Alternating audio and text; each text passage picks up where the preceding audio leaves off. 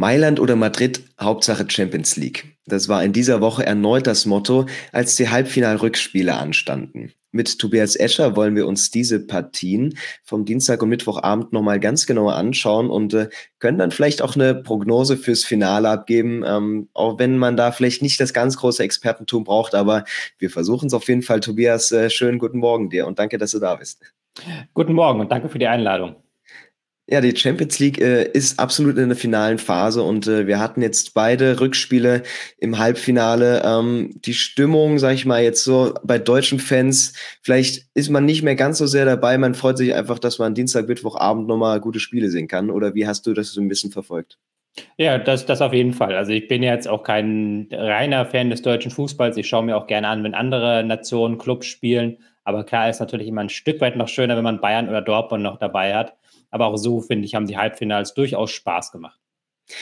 Ein Halbfinale war eben äh, die Paarung zwischen Inter Mailand und AC. Da hatten wir im Hinspiel ein 2 zu 0 für Inter. Ähm, stand, hatten wir schon gesagt, die Vorzeichen stehen eher darauf, dass es Inter dann auch macht mit einer äh, vielleicht reifen Leistung. Und äh, wenn wir uns einfach mal äh, das Spiel anschauen und äh, schon sehen, dass Insagi da seine selbe Mannschaft aufs Feld schickt, dann weiß man schon, ja, eigentlich äh, die versuchen nicht so viel anbrennen lassen zu wollen. Ähm, vielleicht derselbe Matchplan wie im Hinspiel oder wie hast du das da verfolgt?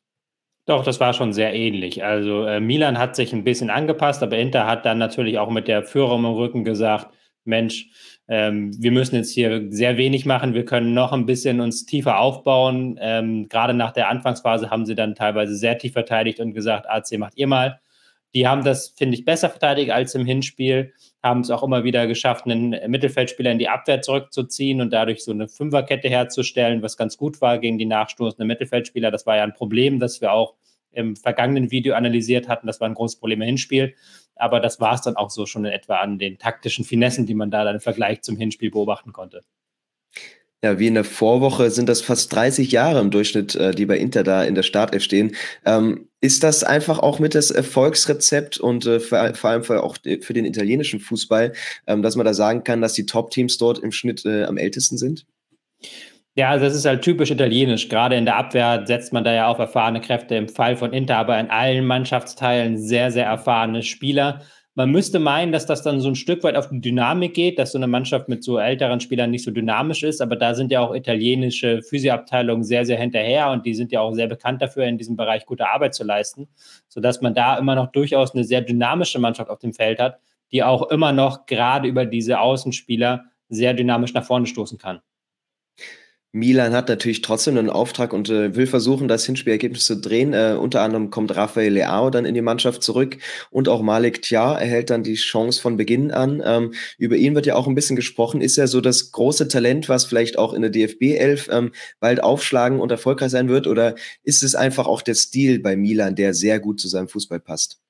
Ich glaube, das ist so ein Stück weit von beiden. Also er ist natürlich ein Spieler, der auch ähm, mit dem Ball am Fuß gut überzeugen kann. Ähm, ich bin da sehr gespannt, ob er sich da in der DFB 11 durchsetzen kann.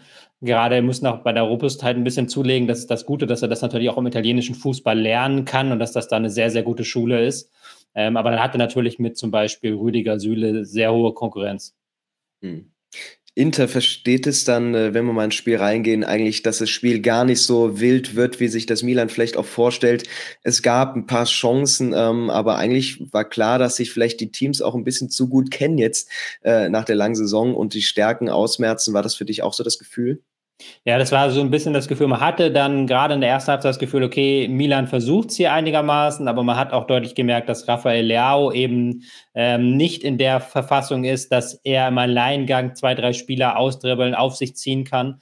Das hat dann ähm, Inter sehr gut verteidigt bekommen. Und ansonsten hatten wir ein ähnliches Problem wie im Hinspiel, nämlich dass Milan die Kreativität gefehlt hat. Sie haben ein paar gute Reingaben gemacht, sie haben ein paar gute Flügelangriffe gefahren, aber das war es dann auch schon so.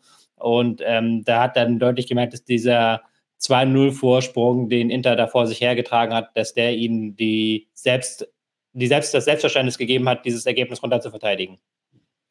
Wie variabel bist du denn als Inter mit einem System, wo du eigentlich äh, vor allem für über die Offensive kommst mit den hoch anschiebenden Außenspielern, dass du sagen kannst, okay, nein, wir bleiben jetzt so diszipliniert, dass wir uns eigentlich erstmal nur auf die Defensive fokussieren, vielleicht mal einen Konter fahren, aber äh, ist es dann auch mit so einer offensiven Ausrichtung problemlos möglich?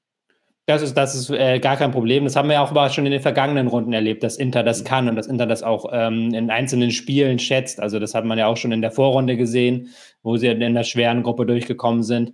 Aber auch in den K.O.-Phasen haben sie dann immer wieder Phasen gehabt, wo sie sich sehr wohl gefühlt haben, damit den Druck aufzusaugen, zu sagen, hey, kommt mal, macht mal.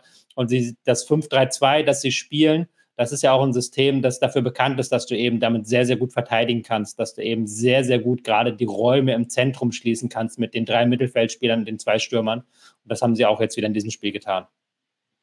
Ähm, du hast dich schon als Fan des vor allem Mittelfelds von Inter geoutet. Ähm, jetzt auch nochmal Nicolo Barella als äh, ja ein bisschen der heraussticht. Vielleicht nicht unbedingt in diesem Spiel, aber ähm, für dich so ein Kandidat, wo du sagst, okay, Inter ist schon ein gutes Team, aber vielleicht kommt da im Sommer auch der nächste Schritt, weil die Qualitäten, die er da mitbringt und bei einem guten Tag äh, aufzeigt, die sind schon wirklich ja Weltklasse. Ja, ist auf jeden Fall ein sehr spannender Fall. Ähm, bin ich gespannt, ob er tatsächlich sagt, er verlässt Mailand. Der ist ja auch ein, ein, Kind des Vereins quasi. Er hängt ja auch da sehr an dem Verein. Aber die Frage, ähm, ob er woanders sich genauso zeigen kann, die stellt sich für mich nicht, weil er eben das komplette Paket mitbringt. Gerade auch gegen den Ball, ein sehr, sehr intelligenter Spieler, der Räume sehr, sehr gut zuläuft, sonst würde das in dem Mittelfeld da gar nicht so gut funktionieren. Mhm. Ähm, da muss man halt ihn nochmal herausheben, dass er halt wirklich ein komplettes Paket ist. Und ich glaube, der würde jedem, jeder Mannschaft auf diesem Planeten gut stehen. Ja, auch wenn es jetzt vielleicht bei diesem Spiel eben nicht so groß von Bedeutung war, aber ähm, eine kleine Sache, über die ich gestolpert bin. Wir kennen ja den Expected Goals Wert jetzt schon ein bisschen, ähm, aber es gibt auch einen Expected, Expected Assists Wert, äh, der vielleicht jetzt mhm. noch mal ein bisschen neuer ist. Kannst du uns da mal erklären, was das ist? Weil da gab es jetzt zum Beispiel auch äh, zwischen den beiden Mailand-Teams nicht so den großen Unterschied am Ende. Ja, im Endeffekt ist es sowas ähnliches wie der Expected Goals Wert. Der Expected Goals Wert, der wird ja meistens aus ähm, historischen Schussdaten berechnet. Also man guckt, wenn man von dieser Position aus schießt, mit der Anzahl von Gegnern zwischen sich und dem eigenen Tor, wie hoch war in der Vergangenheit die Wahrscheinlichkeit, dass der Ball reingeht. Und das kann man mittlerweile aber auch mit sehr vielen anderen Variablen machen. Zum Beispiel kann man da auch Assists messen, also wie ähm, gut sind die Assists gewesen im Vergleich, im historischen Vergleich, wie hoch waren, haben andere Teams aus diesen Positionen Assists dann kreiert aber auch Expected Threat, also dass man gar nicht mal mehr auf Assists oder Shots gehen muss, sondern gucken kann, okay, wie ist die Position aller Spieler auf dem Feld und was für eine ähm, was für eine Torgefahr kann man dadurch entwickeln. Was ja auch nochmal eine sehr schöne Statistik ist, wenn man jetzt zum Beispiel denkt, es gibt ja auch sehr viele Szenen, wo zum Beispiel jemand eine flache Flanke reinschlägt mhm. und dann ist am Ende kein Stürmer da, der den Fuß hinhält. Das kann man natürlich dann mit einem Expected Assist oder mit einem Expected Threat Wert nochmal besser abbilden als mit einem Expected Goals Wert, wo das dann gar nicht reinfällt. Also eine schön komplexe äh, Spielerei und äh, ja. ja Analyse, ähm, was sie aber im Endeffekt auch nichts bringt, wenn du als Milan eigentlich keinen richtigen Zugriff dann ins Spiel auch in der zweiten Halbzeit bekommst. Ähm, gibt es irgendwas, was man sagen könnte, das hat gefehlt, diese, diese Baustelle hätte man vielleicht anders lösen können oder hat man einfach akzeptieren müssen, das reicht so in dieser Form und mit dieser Mannschaft nicht gegen das Inter? Ich glaube, A, das ist natürlich eine Formsache, weil Inter, äh, weil, Entschuldigung, Milan einfach nicht in Form ist aktuell. Das hat man ja auch in der Serie A schon erlebt. Sie haben ja jetzt von den letzten sieben Spielen, glaube ich, nur zwei gewinnen können. Also, das ist natürlich die eine Geschichte.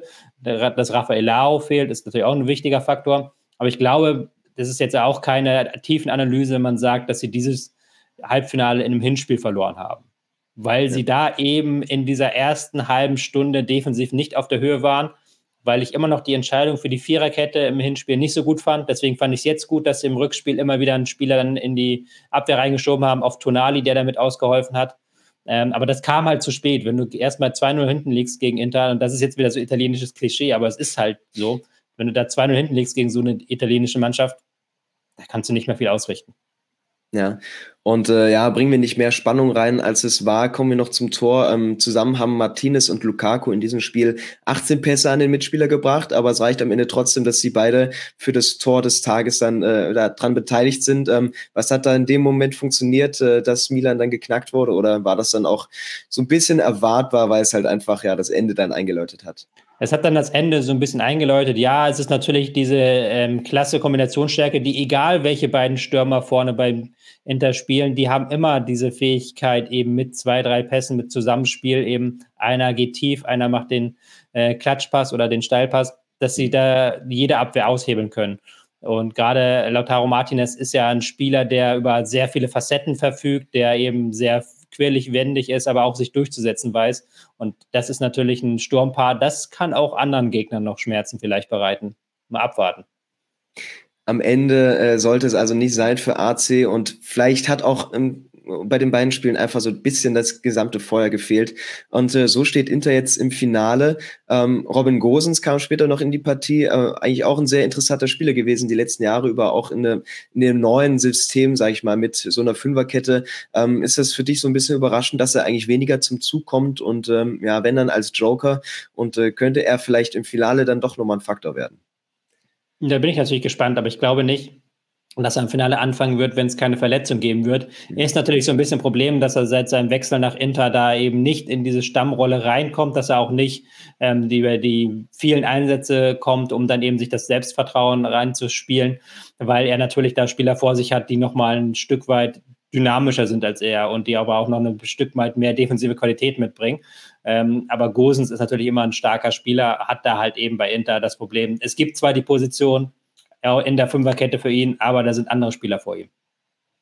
Ja, Inter also im Finale, was sie da ausrichten können, da kommen wir vielleicht später noch zu, denn jetzt ermitteln wir erstmal den zweiten äh, Gegner, beziehungsweise den, den, Gegner, der aus Manchester kommt, weil die sich, ihr habt es wahrscheinlich alle schon mitbekommen, äh, 4 zu 0, ähm, mit 4 zu 0 gegen Real Madrid durchgesetzt haben. Ähm, und da blicken wir aber auch nochmal so ein bisschen auf ein paar Spieler, die es da rauszupicken gilt. Und für mich ist auch ein Kandidat Ilkay Gündoğan.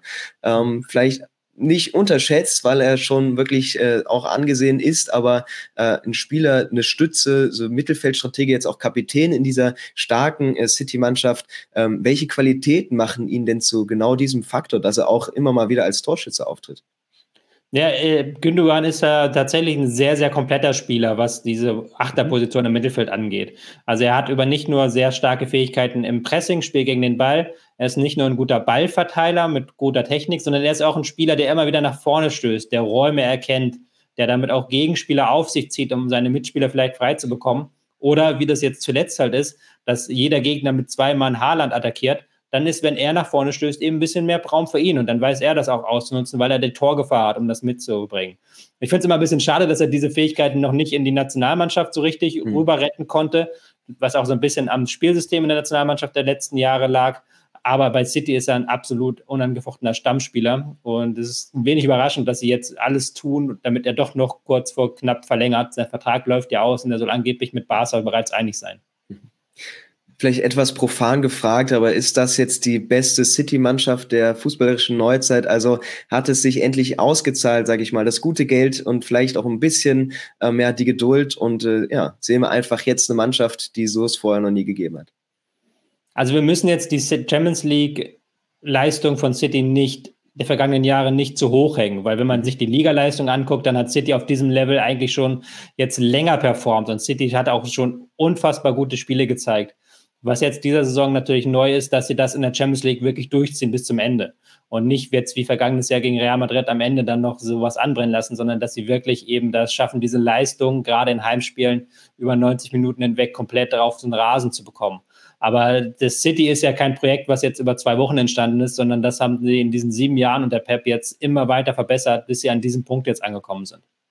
Ja, und man muss natürlich zu, äh, dazu sagen, dass nach einem 1-1 im Hinspiel ja auch noch eine Menge schiefgehen kann. Ähm, Guardiola dachte sich dennoch, äh, never change a team, das auch mal unentschieden spielen kann. Also bleibt sich da treu. Ähm, bei Real rutscht äh, Rüdiger aus der Startelf. Ähm, war das dann für dich so überraschend, weil er eigentlich Haaland im Hinspiel auch so gut im Griff hatte?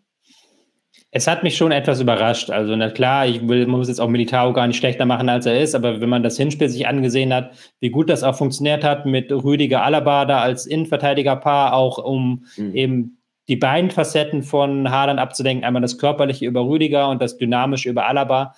Da war das natürlich dann schon eine interessante Wahl, sagen wir mal so, dass dann der Trainer gesagt hat, ey, ich wechsle dann nochmal, dass Ancelotti da eben nicht nochmal auf Rüdiger gesetzt hat. Andererseits, wir stecken ja auch nie drin. Wir wissen auch nicht, wie sind eigentlich die physischen Daten, wie sind die Leistungen im Training und so weiter und so fort. Es gab da bestimmt gute Gründe, das so zu machen.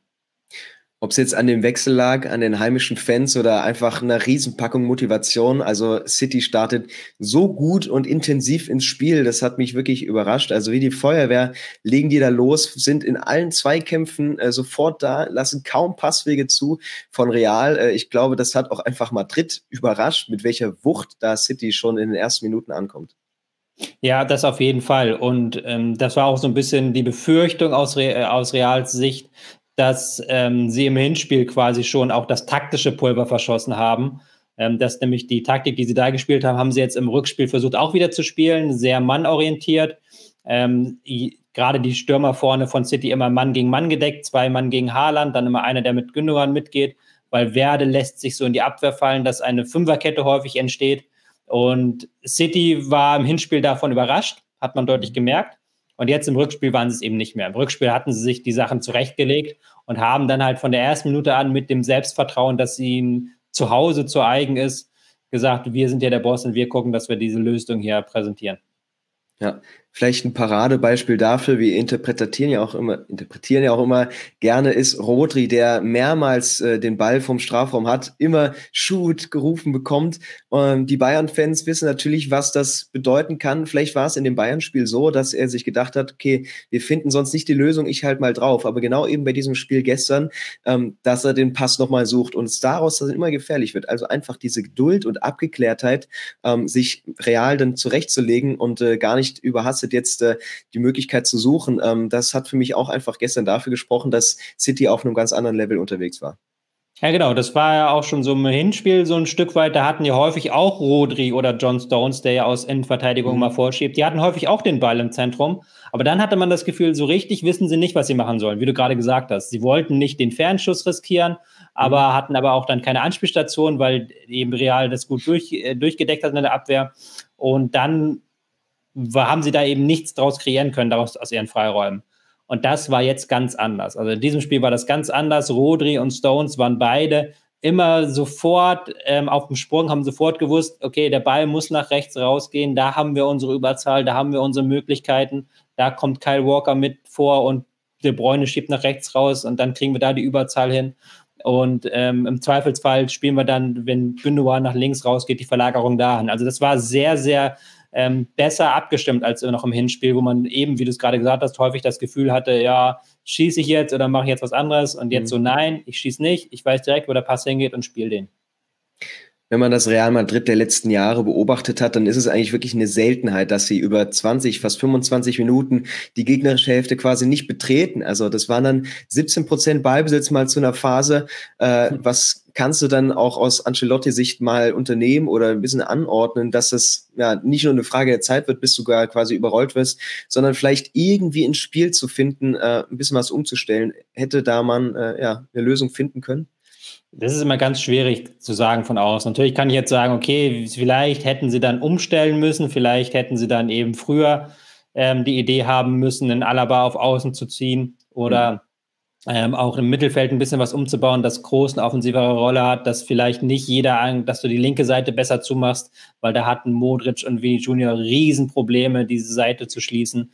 Das sind dann immer immer Sachen, die auf dem Papier Sinn ergeben. Aber wenn du erstmal in dieser Situation bist, dass du eine halbe Stunde lang nichts vom Ball siehst, dass jeder Konter, den du über Vini Junior versuchst, sofort abgefangen wird vom Gegner, dass du halt wirklich merkst, shit, wir sind hier komplett unterlegen, dann ist es was ist es immer leichter gesagt als getan, von außen den Impuls zu bringen, weil das war schon von der ersten Minute an leider, hatte man gemerkt, City hat Real durchschaut. Real hat da jetzt gerade gar keinen Stich und wenn dieser Plan erstmal komplett schief geht, dann ist es schwer, da noch von außen wieder reinzuwirken, bis zur Halbzeitpause zumindest. Mhm. Nur Courtois kann das dann noch ein bisschen hinauszögern und dann ist es eben ähm, Bernardo Silva, der das 1 zu 0 besorgt. Für mich auch einfach ein Spieler, der so gut in diese Mannschaft passt, äh, so ein Schützling von Pep, ähm, der einfach zeigt, okay, wenn er den Ball bekommt, äh, dann wird es immer gefährlich und hat es ja auch bewiesen. Was ist das für dich für ein Spieler? Er ist ein unfassbar technisch starker Spieler. Ähm, das allein, dass er ja am Anfang diesen einen schlechten Ballkontakt hatte, wo der Ball dann ins Aus ging, dass einem das so im Gedächtnis bleibt, zeigt ja, wie selten so etwas passiert, dass Bernardo selber eben einen schlechten Ballkontakt hat. Er ist aber auch ein Spieler, der taktisch sehr, sehr clever ist und der vor allen Dingen immer genau das umsetzt, was Guardiola will. Also der genau ähm, das macht, was eben im Matchplan vorgesehen ist, der dann eben mal weiter außen bleibt, in die Mitte zieht, je nachdem, wie es gerade passt, aber auch sich dann innerhalb dieses Matchplans die Freiheit nimmt, mal einen Schuss zu wagen, mal ein 1 gegen 1 zu wagen. Ich glaube, das ist so ein, so ein sehr, sehr wichtiger Systemspieler für Guardiola. Deswegen ist er auch eigentlich seit Jahren schon so unangefochten auf seiner Position, obwohl da sehr, sehr viele mhm. Spieler gekommen und gegangen sind, die diese Position auch gerne gehabt hätten. Ja, und die Dominanz geht weiter. Zwischenzeitlich fühlt es sich an, das hatte auch Experte Wagner dann so erwähnt, als sei City in Überzahl, was natürlich auch wieder mit Haaland zu tun hat, ähm, der immer mehrere Spieler bindet und äh, was ihm gestern viel besser gelungen ist als im Hinspiel, dass er auch quasi in jedem Angriff so die Füße drin hat und wenn es auch nur mal eine Ablage ist, aber das hat gestern deutlich besser funktioniert. Wie kam er vielleicht eher in die Räume? Hat er da was verändern können oder hat es Real einfach gar nicht mehr geschafft, ihn da aufzuhalten? Ähm, so teils, teils. Also einerseits war Haaland jetzt ein bisschen mobiler, hat nicht nur ganz vorne gelauert, sondern hat sich dann auch sehr viel mehr bewegt, hat aber auch dann immer geguckt, dass er ähm, im Spiel bleibt. Ich glaube auch, dass Gündogan wieder sehr, sehr wichtig war da, dass er jetzt in diesem Spiel noch einen Ticken weiter vorgeschoben hat, ein bisschen mehr Gegner auf sich gezogen hat. Genauso aber auch De Bruyne mit seinem Rausziehen, dass er, dass die Gegner halt nicht mehr so leicht es hatten, Haaland zu fokussieren. Und dann war aber das Wichtigste eigentlich, dass Haaland sich im Strafraum durchgesetzt hat. Also auch diese kleinen Kontakte, ja, die waren wichtig und die waren gut, aber es ist dann immer noch, er ist immer noch der Spieler mit den wenigsten Ballkontakten von allen City-Spielern. Aber dass er dann im, im Strafraum sich besser durchsetzen konnte, als er das noch im Hinspiel geschafft hat. Und er hatte ja auch seine großen Chancen.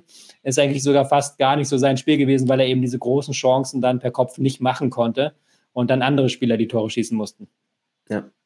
Man will dann nicht davon sprechen, dass das Spiel kippt, aber zumindest kam Real dann doch mal vors Tor äh, von City und äh, Groß mit einer Aktion für alle Weitschussliebhaber. Also es war ein richtiger Strahl.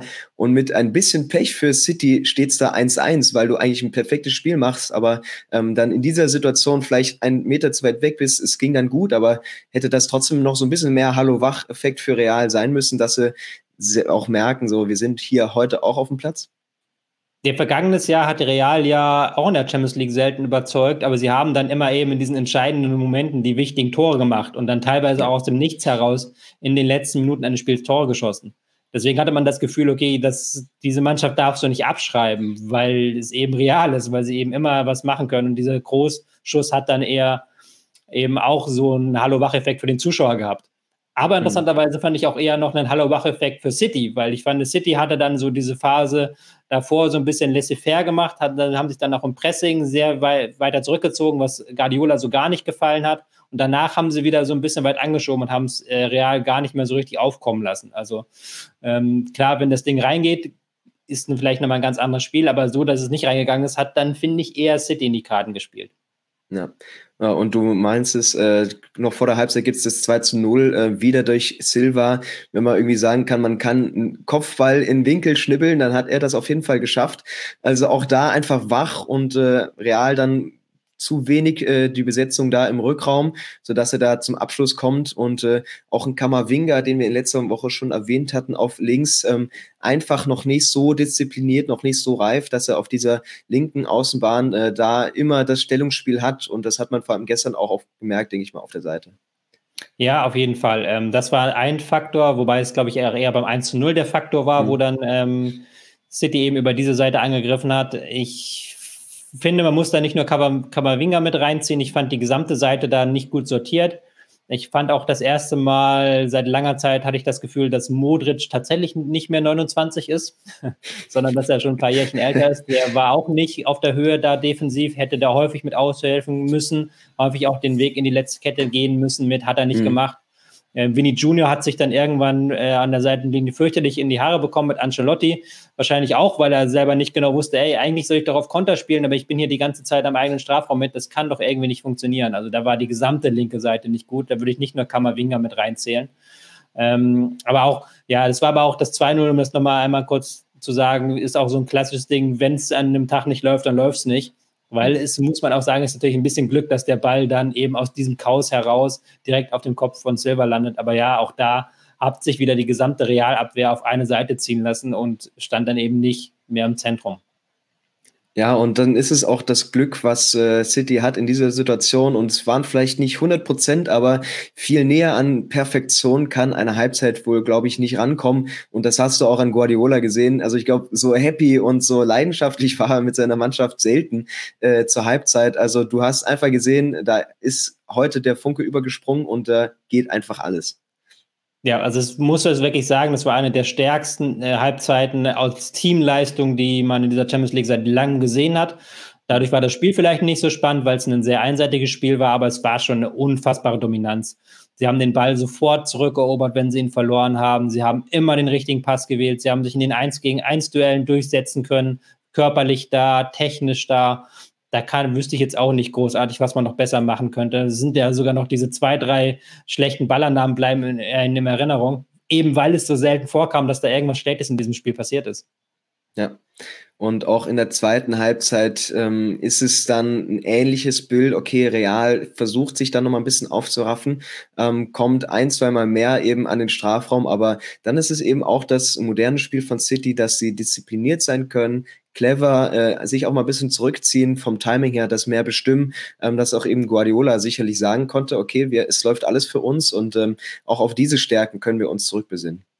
Ja, ganz klar. Also das ist dann typisch City gewesen ab irgendeinem Punkt.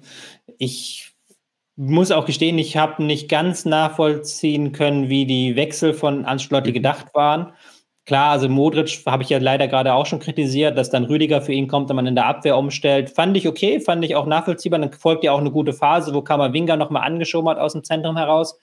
Aber groß, dass der ausgewechselt wird, nachdem man eine sehr gute Leistung macht, noch der Einzige ist, der in der Defensive Zweikämpfe gewinnt, hat sich mir nicht ganz erschlossen. Und dann hat es ja auch sich danach sehr stark in Richtung City entwickelt, das Spiel, weil eben Real nicht mehr diese Ballkontrolle hatte, um Citys Pressing noch irgendwas entgegenzusetzen und City auch im Ballbesitz dann sagen konnte, wir lassen jetzt die Kugel laufen.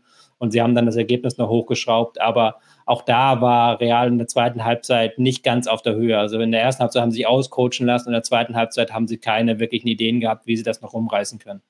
Ja. Alleine Haaland bleibt eben das Erfolgserlebnis so ein bisschen verwehrt, auch weil Courtois der einzige, sag ich mal, in Normalform am Ende des Tages war, also in sehr guter Verfassung. Und trotzdem fällt dann einfach die Entscheidung mit dem 3 zu 0 ausgerechnet. Ein Standard bringt dann äh, ja eben die Vorentscheidung. Äh, ist jetzt eigentlich auch nichts, wo City so extrem für bekannt ist, weil man das vielleicht auch gerne mal kurz ausspielt.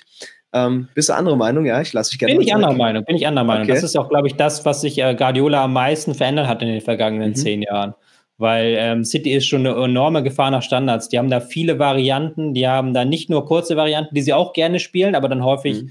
wenn der Gegner irgendeine Raumdeckung spielt, sie haben auch da in den Strafraum rein gute Varianten, um da die Spieler zu machen. Sind ja nicht umsonst, haben nicht in der Premier League, glaube ich, 25 Tore nach Standards. Mhm. Damit wären sie in der Bundesliga einsame Spitze. Ich glaube, da ist Union und Freiburg haben 16 Tore nach Standards. Also das ist schon eine richtige Hausmarke, die sie da abliefern weil sie aber auch ein Team sind, das viele Standards bekommt. Und deswegen ist das, glaube ich, auch ein wichtiger Faktor, dass man das dann auch nutzt. Und das tut City, finde ich. Gut, äh, das Spielermaterial stimmt dann natürlich auch mit einem Haaland oder Akanji, mhm. wie es eben auch mhm. gezeigt ist, die natürlich auch sehr kopfballstark sind. Ähm, und dann sieht man auch was, was man ja nicht alle, aller Tage zu Gesicht bekommt, ist, dass Guardiola dann bei 3-0 auch mal wechselt. Ähm, aber du hast auch gesehen, auch die Maris und äh, Foden, die dann reinkamen, was ja dann auch äh, am Ende zum 4 zu 0 geführt hat. Auch die Jungs haben richtig Lust und es stimmt einfach in dieser Mannschaft, dass du auch mal äh, ja, 170 Minuten gefühlt auf der Bank sitzt bei so Champions League Halbfinale, dann trotzdem reinkommst und äh, einfach deinen Stiefel weiter durchziehst. Also ähm, vielleicht ist auch die Chemie gerade in diesem Team so entscheidend für die gute Phase. Ja, das glaube ich auch. Also es ist natürlich immer sehr gut, wenn es läuft, dann läuft's. Und dann ist, glaube ich, auch niemand unzufrieden. Dann kann auch niemand unzufrieden sein, weil es eben läuft. Aber du hast halt auch da im Hintergrund dann Spieler, die eben nach ihrem Einwechslung eben einen Unterschied machen können. Und das Guardiola gar nicht verwechselt, hat, glaube ich, sehr viel damit zu tun, wie gut es aktuell funktioniert. Never change a winning team. So, selbst wenn die schon 80 Minuten in den Beinen haben. Aber sie könnten dann theoretisch immer noch nachlegen. Und das ist auch ein wichtiger Faktor. ja, einfach schon ein Wink äh, mit dem Zaunfall, vielleicht auch für die jetzt entscheidenden Spiele in dieser Saison. Ähm, vielleicht ein kleiner Blick auf den Schiedsrichter, der einfach auch zu diesem Spiel gepasst hat. Es ist äh, Szymon Marciniak, der auch das WM-Finale gepfiffen hat.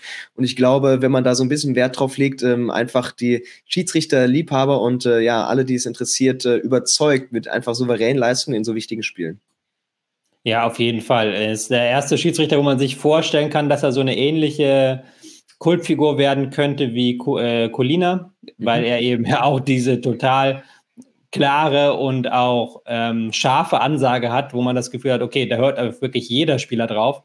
Aber hat jetzt auch wieder in diesem Spiel alle wichtigen Entscheidungen richtig getroffen, hat eine schöne Linie gefahren, finde ich, wo er viel hat laufen lassen, aber auch nicht unfaire Dinge hat laufen lassen.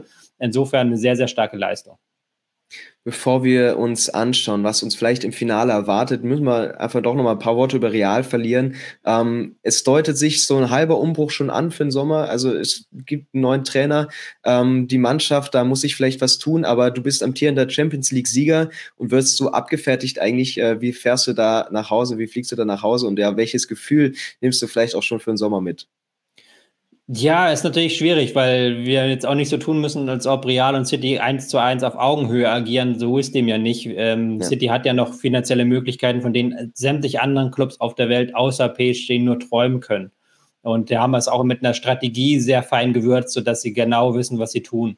Und ähm, das ist jetzt leider die finanzielle Realität, in der auch eine Mannschaft wie Real operieren muss. Gleichzeitig ist aber auch diese Realmannschaft, und das haben wir aber eigentlich schon jetzt so drei oder vier Jahren gesagt, da sind viele Spieler drüber drin, die jetzt schon doch deutlich alt sind. Hm. Also ich finde, bei Modric hast du es jetzt gemerkt, dass der nicht mehr fünf Jahre hat auf diesem Niveau, eher kaum noch. Groß, finde ich, hat nochmal einen zweiten Frühling, das ist gut, aber auch Benzema kommt jetzt aus einer ganz schwierigen Saison mit vielen kleinen Verletzungen, wo man auch mhm. deutlich merkt, die Spritzigkeit ist einfach nicht da, das, was ihn sonst immer so ausgezeichnet hat. Dieses Unberechenbare, das fehlt momentan. Und da muss halt jetzt auch Real gucken, dass sie da so langsam aber sicher dann neue Spieler auch ranführen auf Schlüsselpositionen. Auf den Außen haben sie es ja schon sehr gut geschafft, dann neue Spieler ranzuzüchten. Aber jetzt in Schlüsselpositionen im Zentrum, im Sturm, da brauchen sie ein bisschen neues, äh, neu, brauchen sie ein paar neue Spieler und so ein Bellingham ist, glaube ich, da auch ein Schlüssel, den sie jetzt im Sommer sehr, sehr stark umwerben werden. Ja, spannendes Thema. Ähm, hat eben auch nicht geklappt mit der Meisterschaft. Ähm, einfach auch nochmal ein Punkt, äh, der die Motivation im Sommer deutlich vorantreiben dürfte. Ähm, mit der Meisterschaft wird es wahrscheinlich was für Manchester City und ähm, die können in dieser Saison richtig absahen. Ist es eine Frage überhaupt noch, äh, ob Manchester City natürlich nicht nur der Favorit ist, aber ähm, gibt es irgendeinen Grund, warum City das Finale jetzt nicht gewinnen sollte? In einem Spiel kann immer was passieren, das muss man ja ganz ehrlich sagen, sonst müsste ja. man es ja gar nicht erst anpfeifen, könnte man vorher dem City schon den Pokal geben. Dass sie jetzt als klarer Favorit reingehen, ist völlig offensichtlich. Sie haben es geschafft, jedes Team auf der Welt zu dominieren. Sie haben in ihren äh, Stilen noch neue Facetten einfügen können. Diese vorschiebende Rolle von Stones ist sehr, sehr wichtig aber auch die Fähigkeit, manchmal, das hat man gerade gegen die Bayern gesehen, Phasen zu überstehen, wo man keinen Ballbesitz hat, wo der Gegner sehr stark anläuft. Das können sie mittlerweile auch. Sie haben ähm, eine Flexibilität.